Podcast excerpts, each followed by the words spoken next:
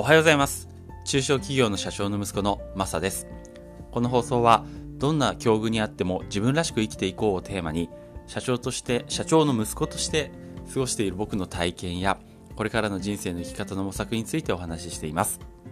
特にこれから家業を継ごうと思っている方に聞いていただけると嬉しいです。はい、えー、3月の18日木曜日ですね。皆さんいかがお過ごしでしょうか。えー、今日早速カミカミごめんなさい。えっと僕はそうですね。えー、最近このスタンド FM、えー、頑張って更新をしようと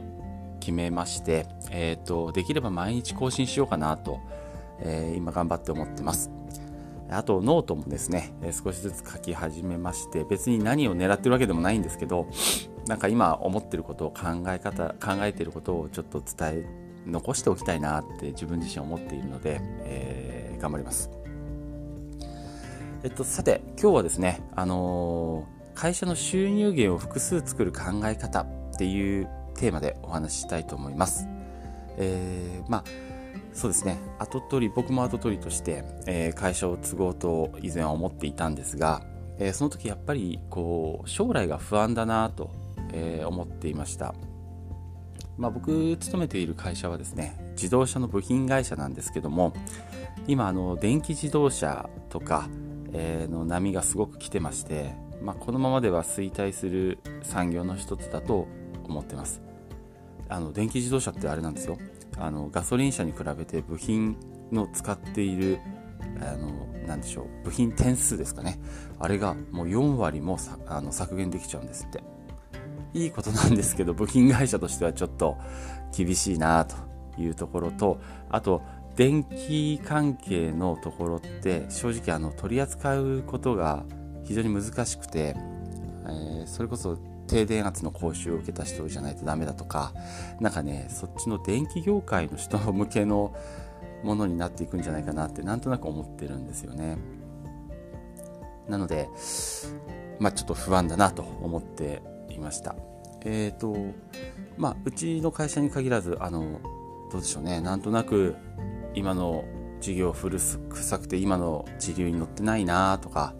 やばいこれ業界先がないななんて思ってる人多いんじゃないですかね。このままついでも未来ないかもなんていう不安は、まあ、特に後取りの立場であれば常につきまとうと思うんですよ。まあもちろん俺が業界ごと立て直すぜみたいな人もいるかもしれませんけども、まあ、みんなそんなにマックスポジティブではないのでえー、不安だと思います。じゃあどうすればいいかなって僕なりに考えてみました。僕の答えは、えー、将来ビジネスになりそうな種を今からまいておこうということです。あのどんな業界や業種であってもあの同じことをずっと続けていて安泰なんてことは絶対ないんですよ、えー、もうそうですね4 5 0年も続いているような例えばえ自分が後を取ろうと思ってるってことは先代が、えもう何十年か会社を続けてるはずなのでそういう会社って必ずどっかのタイミングで少し変化しているはずなんですね。でだからこそ生き残れてるということだと思います。そのどこかで来るだろうそのタイミングに向けてあのいろんなことに少しずつチャレンジしてみるというのはすごくいいないいことだなと思ってます。まあ、それがいわゆる種まきっていうことですね少しずついろんなことにチャレンジしてみるまあ、ただ、やみくもに何でもやればいいってわけじゃなくって、今やってる事業のそのカテゴリーのちょっとお隣にあるものとか、あとは自分の自社の強みを活かせるもの、そういったものに少しずつチャレンジするっていうのがいいと思います。例えば僕の会社の場合、えー、自動車部品会社なのであのメインは整備工場さんだったりするんですけど取引先ねあのー、まあそんな中ですねあのマニアックな旧車を扱っているところがあるんですよもう今は売られてないような古い車ですね。そういう車ってあのもうメーカーも供給終了していたの部品を、えー、必要としていたりあとは今ではあまり見ないような構造の車っていうのが多くって正直そのお客さんには対応空慮してるんですけどただこういう旧車って考えたらどんな時代やテクノロジーが進んでも一定数の需要って必ずあるんですよね。だからなくなることはないんですよ。なので例えばその今苦慮はしてるんですけどそういったところ真剣にこう向き合ってこうしっかりデータその取れていけたりすれば旧車の部品上供給を強みとしている自動車会社っていうのは本当に少ないんでこれ将来大きな強みになるんじゃないかなって。ここからビジネスがなんか生まれていくかも。むしろなんか旧車専門の部品屋さんにこうなってこの荒波を乗り切れるかもなんて思っています。だから少し面倒ですけど力を入れてやっていってたりします。まあこれが僕らの会社の種まきの一つだったりするんですけどあとはあの輸出の自動車部品日本車って海外でも人気なのでそういう自動車部品の輸出なんていうのも少し始めていたりですね、えー、していますね。あとはあのこう実整備業者さんに部品をこう配達してるんですよ即日。あのある程度在庫を抱えてですね。そういうあのデリバリーっていうのもまああのなんでしょうね。すごく強みになる一つかなと。このデリバリーを何かに活かせるかなっていうのもなんかちょっと種の一つになりそうだなって考えてたりまあそんな感じですね。そういったものを、えー、巻いて、えー、少しずつ取り組んで、えー、将来に備えていこうと僕らは思っていたりします。あのまあ、これはちょっと聞いた話ある女性社長の音声配信をこの前聞いていたんですがとても面白いことを言ってました。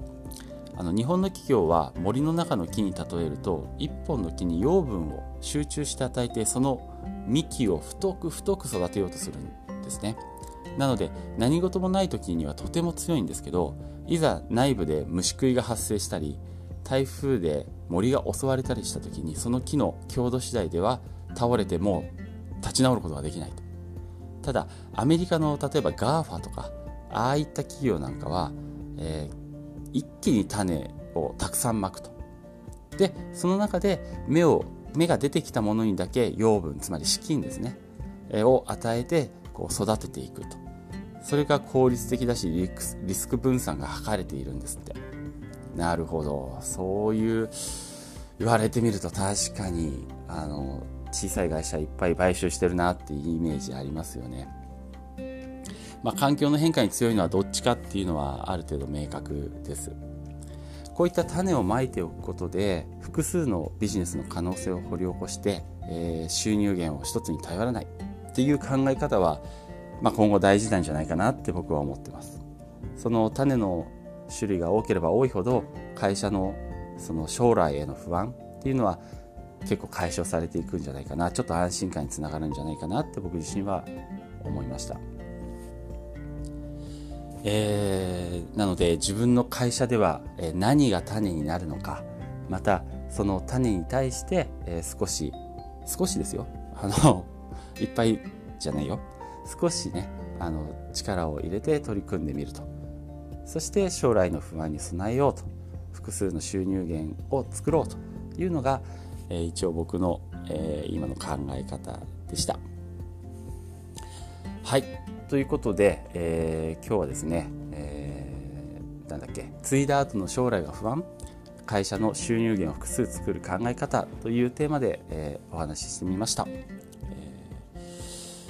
また何かの参考になればとても嬉しいです。はい、えー、今日も最後まで聞いていただいてありがとうございました。それではまた。